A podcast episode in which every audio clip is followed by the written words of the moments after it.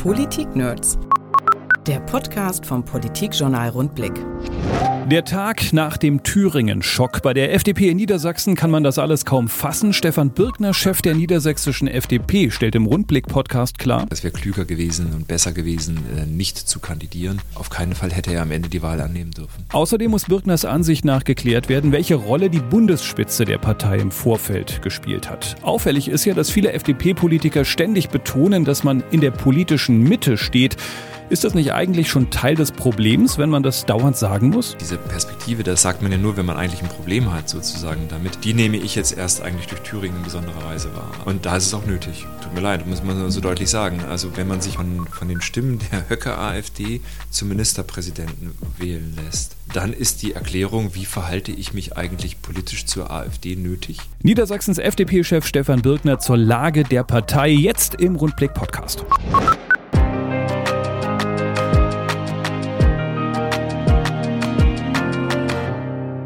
Heute zu Gast Stefan Birkner. Vermutlich ist er froh, dass er nicht FDP-Landesvorsitzender in Thüringen ist, sondern in Niedersachsen. Herzlich willkommen bei uns. Hallo.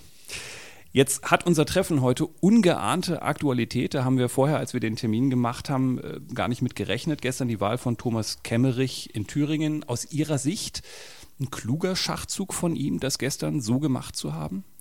Nein, ich halte das für einen Fehler, äh, was er gemacht hat. Ähm, denn ähm, dieses, also das eine ist ja, dass die sich durch eine Partei wie die AfD äh, in Thüringen, also die Höcke-AfD, die, die für den rechten Flügel in einer rechten Partei stehen, die, sich von denen wählen zu lassen, ähm, ist nicht hinnehmbar, ist aus meiner Sicht ein Fehler. Ähm, es widerspricht sozusagen den Werten, für die die FDP äh, einsteht.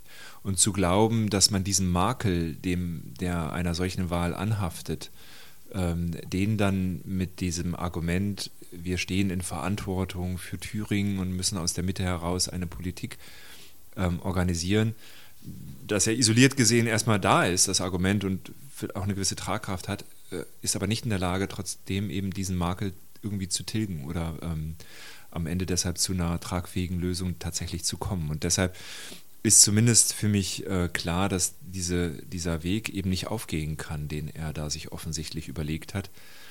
Und ähm, dass das an sich auch hätte äh, im Vorfeld er erkannt werden müssen. Ähm, zumal diese verschiedenen Szenarien ja, so höre ich zumindest, ja wohl auch durchgespielt worden seien. Ich war nicht dabei, weiß es nicht persönlich, aber was man so hört. Und, ähm, und deshalb halte ich das alles ähm, einerseits für einen Fehler, weil es der Sache nach falsch ist, sich von der Höcker-AfD mitwählen zu lassen. Und zum anderen aber auch eben aus politisch-strategischen Überlegungen für überhaupt nicht zu Ende gedacht. Ähm, denn der Glaube, dass man jetzt ähm, in dieser Situation irgendwie ein tragfähiges Konstrukt hinkriegt, ist ähm, naiv.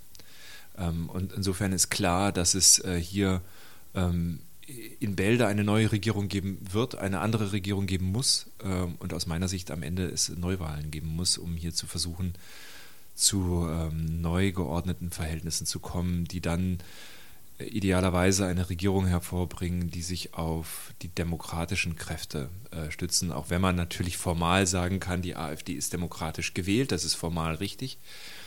Aber Demokratie ist halt mehr als diese alleine formale Betrachtungs, äh, Betrachtungsweise und Begriff, sondern ist ein materieller Begriff.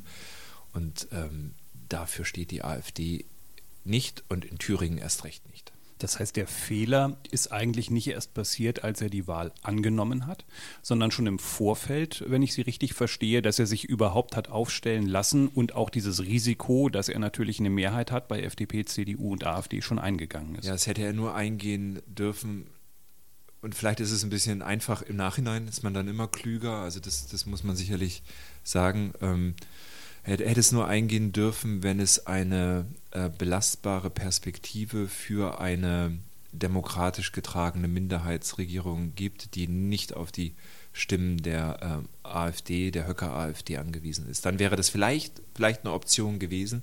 Dann hätte es aber entsprechende Signale mindestens von CDU, SPD und Grünen geben müssen dann hätte man möglicherweise oft über diese Kandidatur nachdenken können. Aber äh, so wie es oder so wie es war, das ist ja, glaube ich, klar, ähm, haben ja SPD und äh, Grüne klar erklärt, sie wollen Ramelow zum Ministerpräsidenten wieder wählen. Insofern ist für eine solche Variante gar kein Raum gewesen und unter diesen ähm, Voraussetzungen ist es mindestens im Nachhinein besehen ähm, ein deutlicher Fehler gewesen, überhaupt zu kandidieren. Auch wenn dann das Gegenargument kommt, ja, wir brauchen eine Kraft aus der politischen Mitte, ja, aber man muss es dann eben zu Ende denken. Wo lande ich denn dann? Ähm, und dann ist natürlich eine Spielart zu sagen, ich kandidiere und nehme die Wahl dann nicht an, um zu dokumentieren, es gibt sozusagen Möglichkeiten in der politischen Mitte was zu machen, aber so richtig viel gewonnen hätte man dadurch am Ende auch nicht. Sodass ich eigentlich jetzt im Nachhinein sage, es wäre klüger gewesen und besser gewesen, äh, nicht zu kandidieren. Obwohl man für die Zwischenform sicherlich auch Argumente finden kann. Ähm, auf keinen Fall hätte er am Ende die Wahl annehmen dürfen. Was gedanklich ja auch etwas schwierig nachvollziehbar ist, dass die FDP in Thüringen ja vorher auch klar gesagt hat, mit Rot-Rot-Grün, das wollen wir nicht, da wollen wir nichts mit zu tun haben, wir sind hier kein Steigbügelhalter. Auf der anderen Seite jetzt aber eben sich von der AfD hat wählen lassen. Auch da hakt es ja sozusagen ein bisschen in Richtung beider Seiten. Wäre auch da für die FDP vielleicht mehr Flexibilität vonnöten, wie die CDU ja auch die Debatte im Moment führt? Wenn ich eben keine Option mehr habe, muss ich vielleicht eben mit der Linken auch mal was zusammen machen? Also, was mich, was ich wahrnehme, ist, dass ähm, äh, auch von den Kollegen der FDP in Thüringen ja so argumentiert wird, ähm, wir haben die Linke und wir haben die Rechte, also wir haben die, die, die Partei Die Linke und die AfD auf der anderen Seite. Und äh, keinen der Ex Extremisten wollen wir äh, unterstützen. Ähm, ich glaube, dass diese Gleichsetzung nicht hundertprozentig funktioniert. Ähm, also wir, wir, erleben eine AfD, die sehr völkisch aufgestellt ist, für die Höcke steht, die in nichts mit den Werten der FDP äh, vereinbar ist und zu tun hat. Und wir leben eine Linke, so nehme ich sie zumindest wahr, wo ich auch verstehe, dass man da Abstand halten will und sie kommt aus der SED-Geschichte und so, das ist alles richtig. Aber ähm, äh, der Blick oder zumindest das, so wie, wie die allgemeine Wahrnehmung der Thüringer Linken ist, sind die nicht ganz so links wie Linke etwa in Niedersachsen oder so. Also dass das auch ein bisschen zu differenzieren ist. Insofern ich schon mir ein bisschen schwer tue, diese Gleichsetzung Entschuldigung, ähm, nachzuvollziehen.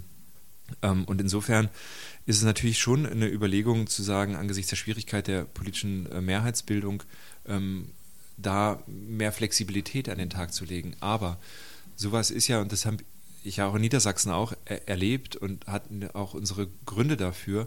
Ähm, man äh, wird ja auch aufgefordert, und das können Wählerinnen und Wähler, finde ich, auch erwarten, im Wahlkampf zu erklären, wofür man steht und was geht und was nicht geht. Und das ist eine Entscheidung, die kann man wirklich nur in, in der Region selber treffen, also in dem Land, ähm, weil die, da bin ich auch der falsche Ratgeber, glaube ich, dafür.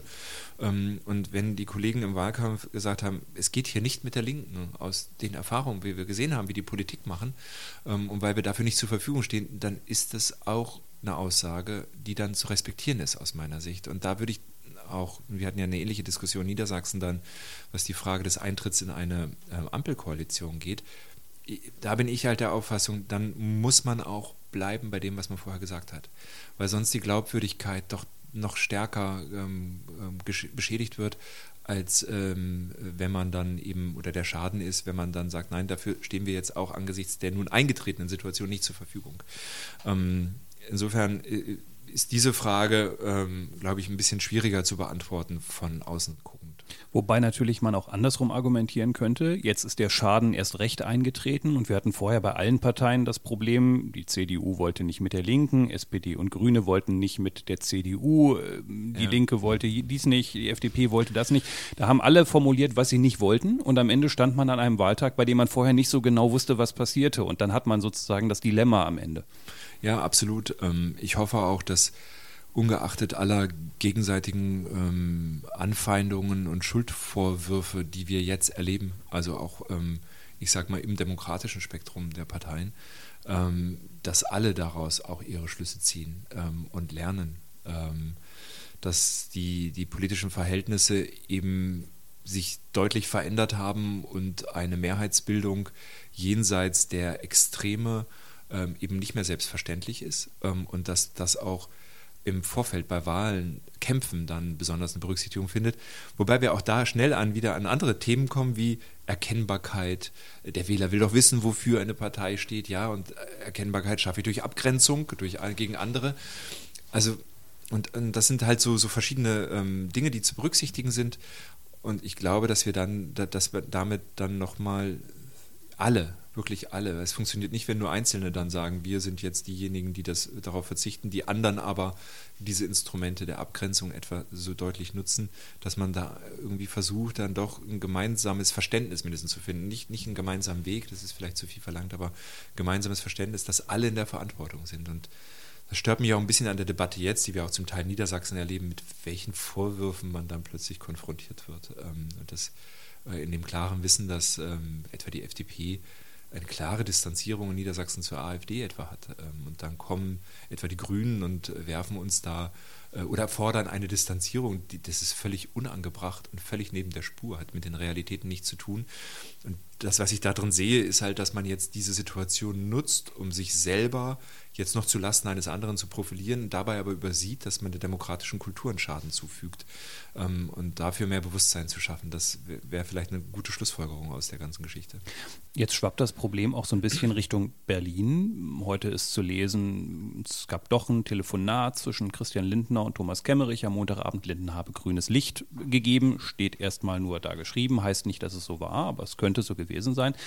Dafür würde ein bisschen sprechen, dass es ja vorher auch ein Gespräch offensichtlich zwischen der CDU-Vorsitzenden und dem FDP-Vorsitzenden gegeben hat. Die CDU-Vorsitzende sagt, mach das bitte mal nicht.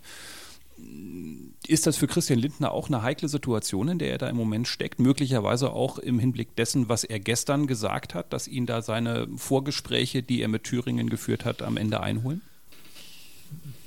Also das ähm, sozusagen Statement von gestern zu beurteilen, das also in dem Kontext, was war vorher, kann ich nicht sagen, weil ich weiß, ich weiß nicht, was vorher war. Ähm, ich denke aber, dass das Fragen sind, die zu beantworten sind. Welche Rolle hat ähm, das Präsidium, hat der Bundesvorsitzende in diesem Kontext gespielt und welche Position hat er aus welchen Gründen eingenommen? Das weiß ich nicht. Ähm, und das ist aber erklärungsbedürftig und das müssen wir in den Gremien besprechen.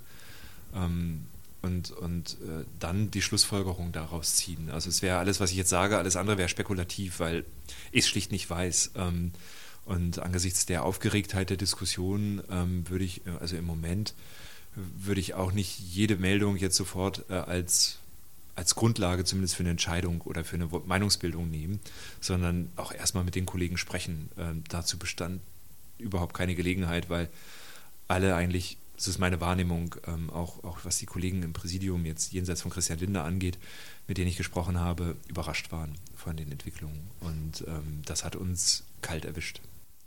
Was uns schwarz auf weiß vorliegt, sind ähm, die Aussagen von Wolfgang Kubicki, der gestern von einem großartigen Erfolg gesprochen hat, der gesagt hat, dass da ein Kandidat der demokratischen Mitte gesiegt hat. Jetzt könnte man natürlich im Nachhinein sagen, naja, wenn man von AfD gewählt wird, ist man halt kein Demokrat, der, äh, kein Kandidat der demokratischen Mitte mehr. Und äh, in der FDP sagt man dann oft gerne, gut, ist halt Kubicki. Als ich es gelesen habe, habe ich trotzdem gedacht, gestern Abend, kann so jemand noch Vizevorsitzender der FDP sein? Weil es gibt ja schon gewisse Unterschiede, wenn man äh, die Aussagen zahlreicher FDP-Politiker aus allen Bundesländern und dem Bund sieht und das, was Wolfgang Kubicki gesagt hat. Da würde ich sagen, als Vizevorsitzender heikel. Er hat heute eine Korrektur, nicht Korrektur, würde man sagen, Ergänzung äh, dazu gemacht und erklärt, dass er auch der Auffassung ist, dass es äh, zügig zu Neuwahlen in Thüringen kommen muss. Ähm, und damit, äh, finde ich, den richtigen Akzent gesetzt, diese Aussage auch ein Stück weit ins rechte Licht zu rücken und zu korrigieren äh, von gestern. Ähm, ich, also man wird schnell damit konfrontiert, dass man ähm, sozusagen ein Statement dann, die nicht scharf genug sei, vielleicht sogar falsch sei. Ähm, es ist halt auch eine Herausforderung. Jetzt kann man, Wolfgang Kubicki ist erfahren, der weiß, was er tut. Ähm, es ist aber auch wirklich eine Herausforderung in solchen Situationen, ähm, dann sozusagen der Anforderung auf der einen Seite schnell ein Statement abzugeben, auf der anderen Seite aber auch die Lage ähm, so weit mindestens zu überblicken, dass man es auch belastbar machen kann, gelingt nicht immer. Und ich würde sagen, das ist ihm da nicht gelungen.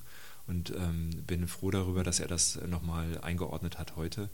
Und insofern wird alles Weitere dann auch in den Gremien zu besprechen sein ähm, müssen wir ja mal betrachten, wie wir eigentlich als Partei mit dieser Situation umgegangen sind. Das ist nicht alles, also ist nicht gut gelaufen, das ist gar keine Frage. Auch was, ähm, ich sag mal, das Auftreten der Partei nach außen und die Bemühungen, mal eine Meinungsfindung in der Partei, wie finden wir das jetzt eigentlich? Und, und kann ich mich dann auch als Person einer solchen Meinung anschließen und damit rausgehen. Das hat alles nicht in dem Maße funktioniert, wie ich mir das wünschen würde. Jetzt gibt es, wenn man die Timeline so durchgeht, von ganz vielen FDP-Politikern Statements dazu. Ähm, sehr kluge, differenzierte Statements, teilweise übrigens aus Bayern, äh, fand ich sehr, sehr interessant. Viele aber auch ganz klare Abgrenzung zu dem, was da in Thüringen passiert. Und in fast allen Statements der fällt der Begriff der politischen Mitte. Und ähm, es wird deutlich gemacht, dass die FDP die politische Mitte ist. Als ich das alles so durchgescrollt habe, habe ich überlegt, naja, wenn man aber ständig betonen muss, und das ja ehrlicherweise nicht erst seit Thüringen, dass man die politische Mitte ist, müsste man sich ja vielleicht irgendwann mal überlegen, ob man ein Problem hat. Weil wenn ich politische Mitte bin, muss ich das eigentlich nicht jeden Tag betonen. Ja, genau. Es ist die gleiche Diskussion, wenn die Grünen verlangen, dass man sich von der AfD in Niedersachsen abgrenzt. Da sage ich, das brauche ich nicht, ja, weil, ähm, äh, weil das überhaupt gar keine Frage, diese Frage sich nicht stellt, nach meinem Verständnis. Mm, also ich glaube, diese, diese, ich denke, diese ähm, Einfärbung oder diese, diese Perspektive, dass, ähm, das sagt man ja nur, wenn man eigentlich ein Problem hat, sozusagen damit, die, die, die nehme ich jetzt erst eigentlich durch Thüringen in besonderer Weise wahr. Also, ähm, und da ist es auch nötig. tut mir leid, muss man so deutlich sagen. Also wenn man sich mit einem ähm, von, von den Stimmen der Höcke-AfD zum Ministerpräsidenten wählen lässt, dann ist die Erklärung, wie verhalte ich mich eigentlich politisch zur AfD nötig. Das hat Thomas Kemmerich dann ja auch getan. Ich bin ein Anti-Höcke, ich bin Anti-AfD, ich kooperiere nicht mit denen. Und natürlich stellt sich die Frage, wie sieht die FDP das denn insgesamt denn dann? Ähm, und insofern ist, glaube ich, diese Betonung in dieser besonderen Konstellation wichtig. Und sie dient auch ganz konkret dem Zweck, deutlich zu machen, dass wir mit der AfD nichts zu tun haben und eben nicht irgendwie rechts irgendwie kokettieren, blinken oder was auch immer, irgendwelche Duldungen äh, billigend in Kauf nehmen wollen, dass man da irgendwie unterstützt. Nein, das ist nicht vereinbar mit den Werten der FDP. Und insofern ist in diesem Kontext das genauso gemeint als Abgrenzung auch ähm, nach rechts. Ähm, und das zeigt schon die Problematik der gesamten Situation, weil es wäre nicht nötig, wenn es eigentlich selbstverständlich wäre. Ja, dann würde ich sogar in der Situation zustimmen. Ähm, ansonsten verstehe ich dieses, äh, diese, diese Sprache davon, dass wir von politischer Mitte sprechen, eigentlich auch als Signal, dass wir immer eine, eine, eine Zuspitzung in den Extremen sehen in Deutschland und dass wir uns schon als Anwalt derer sehen, die eben nichts mit den linken Extremen oder den rechten Extremen zu tun haben wollen, sondern sich eben gesellschaftlich und politisch in der Mitte sehen. Und wir wollen deren Interessen vertreten und wir, wir, wir sind die sozusagen. Wir, wir leben da selber. Also es sind ja alles Menschen, die dahinter stehen, die da leben und ähm, wohnen die und es ist ihre, ihre Milieu, ihr Milieu, in dem sie sich bewegen. Ähm, und und das, das wollen wir eigentlich damit betonen. Das kriegt natürlich durch diese Entwicklung jetzt nochmal eine andere Färbung. Und das wird sicher eine Aufgabe sein, auch ähm, zu der eigentlichen, eigentlichen Intention dann zurückzukommen und das deutlicher zu machen. Liegt ein Teil der Problematik vielleicht auch darin begründet, dass man manchmal den Eindruck hat, dass die FDP auch mh, hm, seit längerer Zeit immer so auf der Suche ist nach sich selbst, wo ist unser Kern. Das sieht man zum Beispiel daran, dass äh, Christian Lindner etwas positiv darstellt, was ich eher mit Irritation äh, wahrgenommen habe, als die Opelaner, Opelaner in Rüsselsheim gesagt haben, naja, wir entscheiden uns entweder für FDP oder AfD, wir wählen Protest. Ich habe das im Spiegel gelesen, dachte irgendwie, uh, das ist jetzt aber, das in einem Atemzug zu nennen, wenn das jetzt die zwei Optionen sind, schwierig. Lindner fand das super. Ähm, es ist die Rede von der Arbeiterpartei. Jetzt geht es um wieder um Steuersenkung. Also man hat den Eindruck, bei der FDP sieht man, die Grünen machen den Umfragenabflug nach oben. Wir hängen bei unseren 8 Prozent. Wir müssen irgendwas ändern. Wir müssen an unserem Image arbeiten. Und man ist vielleicht nicht hundertprozentig bei sich selbst und so ein bisschen auf der Suche. Und das macht einen auch angreifbar dann in solche Richtungen möglicherweise. Also, dass wir intern ähm, zu diskutieren haben und diskutieren, wofür wir stehen, äh, warum machen wir das, ist eigentlich ein permanenter Prozess und der findet auch, auch wieder stärker statt, das begrüße ich auch ausdrücklich. Wir haben, nachdem wir aus dem Bundestag rausgeflogen sind, ja einen ähm, sogenannten Leitbildprozess gemacht, wo wir uns genau diese Frage gestellt haben. Also warum machen wir das eigentlich? Ähm, für wen, wer, wer, wer fühlt sich dadurch angesprochen? Also was sind die Milieus, die Menschen, die wir erreichen wollen. Also all diese strategischen Fragen haben wir ähm, äh, intensiv erörtert und haben da eigentlich eine gute Grundlage gefunden in unserem Leitbild. Ähm, das hat auch bis zum Wiedereinzug in den Bundestag gut getragen ähm, und seitdem insbesondere ähm, lässt sich da bestimmt auch einen eine, eine Zusammenhang mit dem Jamaika ausfinden, ähm, gibt es sozusagen so eine gewisse Stagnation in der Partei, was so die äh, Einordnung in der sich verändernden politischen Landschaft angeht. Und da ist eine gewisse Verunsicherung da die ich nicht nur bei uns wahrnehme, da erlebe ich sie ähm, alltäglich, ähm, sondern auch bei anderen Parteien. Also wenn ich mir die SPD angucke, die CDU, die Grünen vielleicht noch weniger, ja, weil wenn es läuft, dann läuft es. Wenn es läuft, dann läuft es. Genau, dann fühlt man sich in dem, was man tut, auch extrem bestätigt und fühlt sich auf der richtigen Spur. Ähm, sodass sozusagen in, im Rahmen dieser sich insgesamt verändernden politischen Landschaft ähm, bei uns natürlich auch so ein bisschen die Frage da ist, und das führt zu einer gewissen Verunsicherung, zu Diskussionsbedarf, den man sich stellen muss. Also es ist erstmal nichts Schlimmes, finde ich. Ne? Also es ist einfach, Dinge verändern sich. Und in diesem Prozess bewegen wir uns. Also wir, wir sehen eine Veränderung der politischen Landschaft. Die Grünen profitieren massiv von dem Verfall der Volksparteien oder der Schwäche der Volksparteien, insbesondere SPD, aber CDU steht da, glaube ich, nicht wesentlich besser da. Also insbesondere wenn Merkel mal nicht mehr da ist, wird sich ja zeigen, ob es ihr gelingt, das, sich dem zu entziehen, diesem Prozess. Hm, die Grünen profitieren davon, wir profitieren davon nicht. Und diese Frage stellen wir uns natürlich auch, woran liegt das denn eigentlich? Und ähm, ein Punkt ist sicherlich die Jamaika-Entscheidung, die immer nachhängt. Das ist wie ein Mühlstein im Prinzip, auch wenn ich sie persönlich für richtig halte, aber dann sind eben auch die Konsequenzen zu tragen. Das ist ähm, weiterhin sozusagen für viele so ein Punkt, dass sie nicht wissen, wie ernst meint die FDP das eigentlich und so. Muss man sich mit auseinandersetzen. Und das ähm, andere ist natürlich, dass ähm, wir diese Frage, was ist denn die politische Mitte? Wodurch definiert die sich? Was ist mit Menschen, die sich meinetwegen nicht mehr von der CDU angesprochen fühlen oder für die, von der SPD angesprochen fühlen? Zum Beispiel die Opelaner, ja, klassische SPD-Wähler. Ähm, wie, wie können wir die glaubwürdig ansprechen? Also mit unseren Inhalten. Das heißt nicht, dass wir jetzt einfach das sagen, was die hören wollen. Das wäre zu einfach und trägt auch nicht, ne? weil das merken die Menschen ja auch sehr schnell, sondern wir müssen gucken, lassen sich unsere Werte, unsere, unsere Haltung, die wir haben, ähm, gibt es da ähm, Dinge, die auch für solche Menschen interessant sein können, die vielleicht vorher SPD oder auch vorher CDU gewählt haben. Und ich glaube, beides gibt es. Ähm, das gilt für sozusagen dieses Stichwort, wir sind die Bauern- und Arbeiterpartei, was Christian Lindner ja ironisch äh, gesagt hat, dass er nie geglaubt hätte, dass er mal Vorsitzender einer Bauern- und Arbeiterpartei wird. Sowohl für die Bauern haben wir aus unserer Haltung unternehmerischer Landwirtschaft zum Beispiel was anzubieten, ähm, als auch für, ich sag mal, die ähm, die Fachkraft, äh, die bei äh, Opel arbeitet, wo auch der Leistungsgedanke tragend ist und, und die sprechen wir auch an. Also insofern finde ich diesen Gedanken erstmal gut und richtig und nicht irrlichternd. Ähm, sondern das lässt sich zurückführen auf das, was wir als Haltung haben. Ähm, gleichwohl sehe ich auch, dass wir an der einen oder anderen Stelle, glaube ich, manchmal so ein bisschen experimentiert wird, wie weit kann man denn gehen? So, ähm, wenn ich mir die ein oder andere Äußerung in den letzten Jahren in der Ausländer- und Asylpolitik angucke, dann hat, nach meiner Auffassung waren die dann nicht unbedingt noch in dem Spektrum, was wir vertreten, nach anderen schon. Und das ist so ein Findungsprozess, in dem sich in der Tat die Partei befindet. Und da sind die ähm, Grenzen auch nicht gezogen, ähm, nicht hundertprozentig, äh, weil alles dynamisch ist im Moment. Die politische Landschaft ist dynamisch. Und deshalb wird es so wichtig sein, in der Mitte, sich ständig wieder zu orientieren, dass es da eben nicht zu Irritationen kommt. Ich finde den ähm, Vergleich ganz interessant, wenn man sich ähm, so die Kommunikation der FDP auf der Bundesebene ansieht und hier bei uns im Land, wo ich zumindest für mich Unterschiede feststelle, weil Sie den Leitbildprozess auch gerade angesprochen haben. Ich finde, dass man auf Bundesebene sehr schnell in alte Muster zurückverfallen ist. Dieses alte Muster, die Grünen sind doof, das schreibe ich jetzt hier auch auf Facebook mal rein, was man sich ja eigentlich vorgenommen hatte, was man nicht mehr machen wollte. Man wollte sozusagen die eigenen äh, Dinge nach vorne stellen. Man wollte sozusagen auch positiv kommunizieren. Das ist sehr schnell eingerissen. Mein Eindruck ist, dass man das in Niedersachsen nicht so stark hat. Vielleicht auch einfach aus einer anderen Lehre aus dem Parlament heraus, auch aus der parlamentarischen Arbeit, wo man jetzt eigentlich wie im Bundestag gemeinsam in der Opposition sitzt, aber zu anderen Formen auch mal der graduellen Zusammenarbeit gefunden hat und das Verhältnis zu den Grünen sukzessive ein wenig, sagen wir einmal vorsichtig, verändert. Das scheint in Berlin nicht in derselben Weise abzulaufen wie hier im Land. Ähm, das teile ich, die Einschätzung.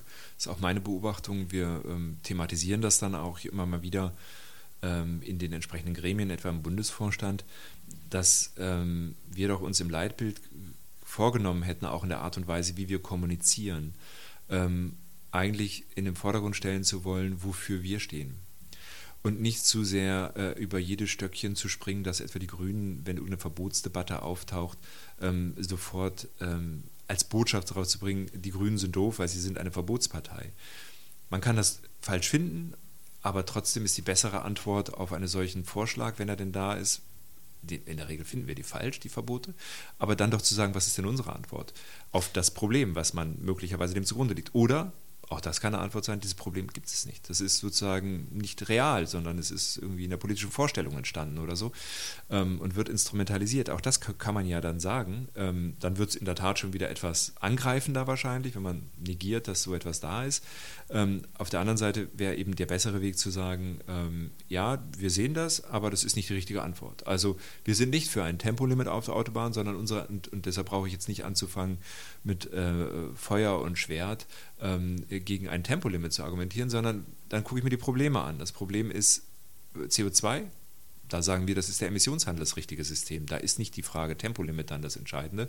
Und wenn es um Sicherheitsfragen geht im Straßenverkehr, dann würde ich sagen, dann muss der Nachweis geführt werden, dass ein Tempolimit tatsächlich ähm, den, den höheren äh, Sicherheit, äh, Sicherheitsgewinn bringt. Und wenn beides nicht, nicht nach, also das, beide Argumente sozusagen nicht tragfähig sind für ein Tempolimit, das, das ist der Grund, warum wir dagegen sind und deshalb wir für flexible Antworten sind. Verkehrsangepasst zum Beispiel ich finde, so, eine solche Art äh, ist ähm, produktiver und am Ende auch ähm, ähm, für, für, Wählerinnen und Wähler, glaube ich, nachvollziehbar, als dieses permanente sich abgrenzen müssen durch Polarisierung. Das äh, nervt mich total in der politischen Debatte. Auch Facebook, Twitter leben davon, hat man zumindest Twitter in, in weiten Teilen den Eindruck. Ähm, und ich glaube, das tut insgesamt uns nicht gut, als Gesellschaft, aber auch als Partei nicht. Ähm, ich bin ja nicht eingetreten, um nur ständig zu sagen, dass andere doof sind, sondern ich will eigentlich meine Inhalte in den Vordergrund stellen. Deshalb machen wir das, versuchen wir das in Niedersachsen anders zu machen. Manchmal ist es auch nötig, sich abzugrenzen und ähm, was zu machen, aber das sollte nicht äh, stilprägend sein. Nicht gerade die einfachsten Tage für FDP-Landesvorsitzende, umso respektabler, dass er heute gleich ans Podcast-Mikrofon gegangen ist. Der Vorsitzende der Niedersächsischen Arbeiter- und Bauernpartei FDP war heute bei uns, Stefan Birkner. Vielen Dank fürs Kommen. Ja, vielen Dank. Politik-Nerds. Mehr Infos unter rundblick-niedersachsen.de.